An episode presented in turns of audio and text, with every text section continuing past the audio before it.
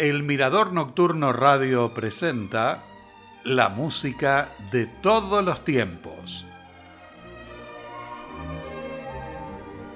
Hola, con este saludo les doy la bienvenida al último encuentro de compositoras y pianistas. Iniciamos el segundo programa dedicado a Clara Schumann con las tres romanzas para piano opus 21 en la interpretación de Ilya Sheps.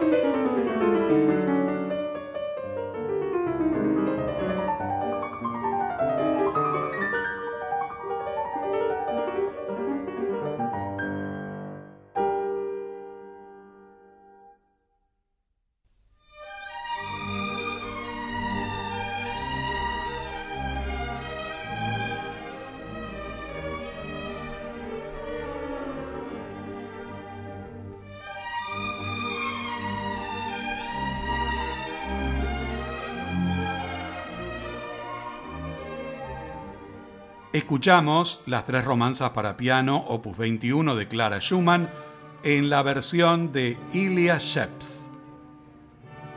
En 1853, Clara Schumann escribió en su diario, Hoy comencé a componer de nuevo, por primera vez en muchos años. Para el cumpleaños de Robert, quiero escribir variaciones sobre un tema de sus Bunteblätter. Sin embargo, es muy difícil para mí porque he estado alejada de la composición por demasiado tiempo. En el mes de junio completó la partitura de las variaciones sobre un tema de Robert Schumann, opus 20. La editorial Bright Copy Hertel publicó la obra en 1854, cuando Robert Schumann ya estaba hospitalizado después de su intento de suicidio. A continuación, declara Schumann las variaciones sobre un tema de Robert Schumann, opus 20, en la interpretación de la pianista Mi Jung Choe Trepanier.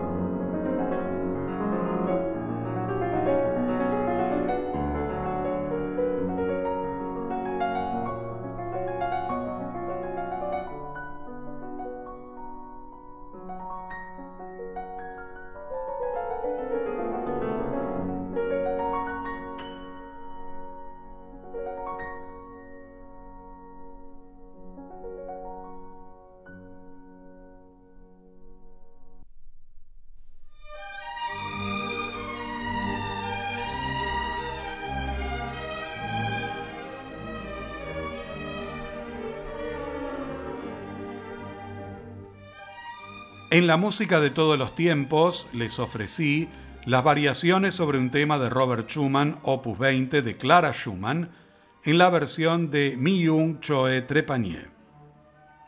Continuamos ahora con los seis líderes opus 13 de Clara Schumann en la interpretación de Anne Wright, soprano acompañada en piano por Kate Stevens.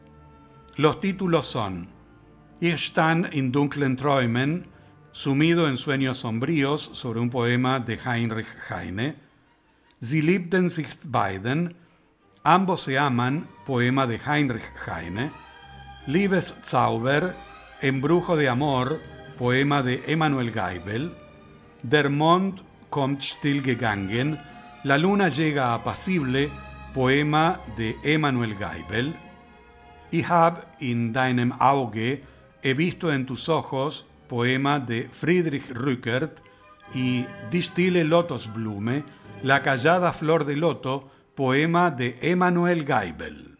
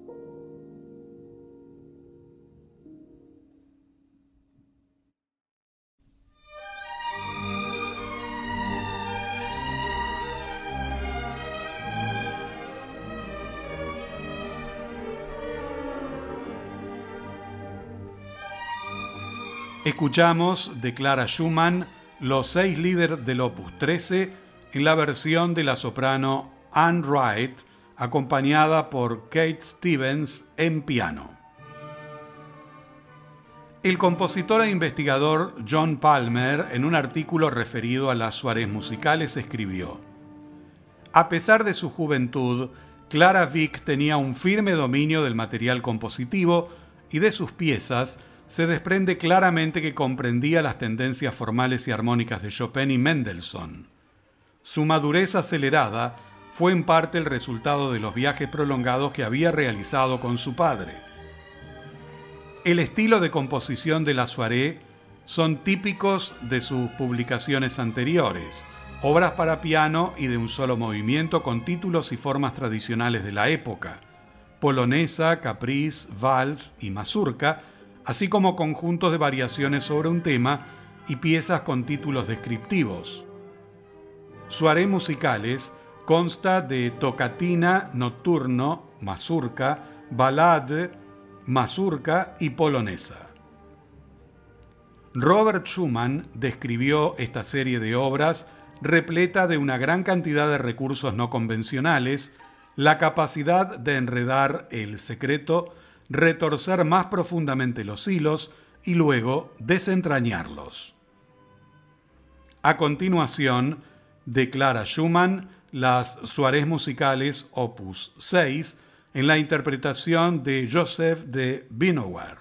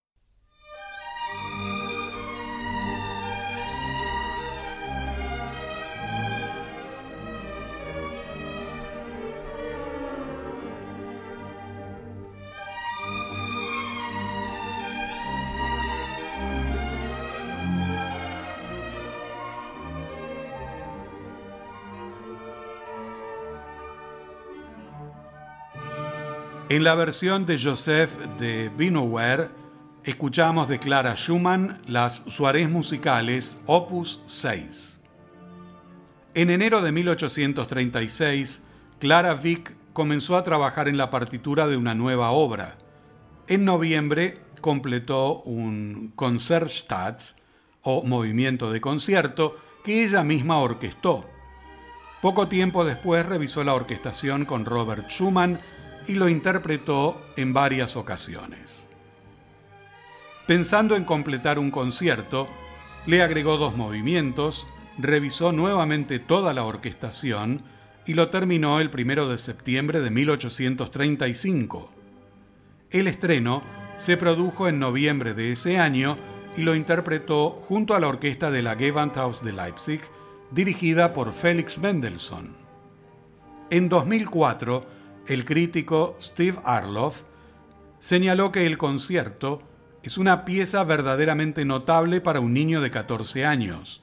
Es una obra con temas memorables y una visión alegre en todo momento. A continuación de Clara Schumann, el concierto para piano y orquesta en la menor opus 7, en la interpretación de Michal Tal y la Orquesta Camerata de Israel Jerusalén, dirigida por Keren Kagarlitsky.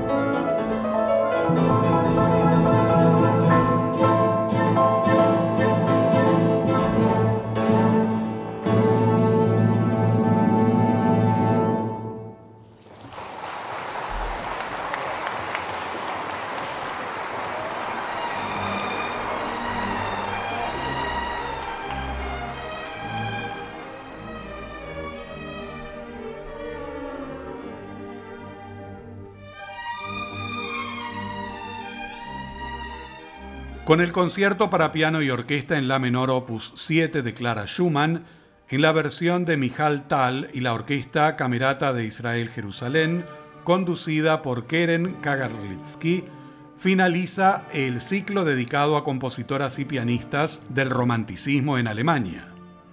Amigos, los invito para un nuevo encuentro con la música de todos los tiempos dentro de una semana aquí en el Mirador Nocturno Radio. Hasta entonces y muchas gracias.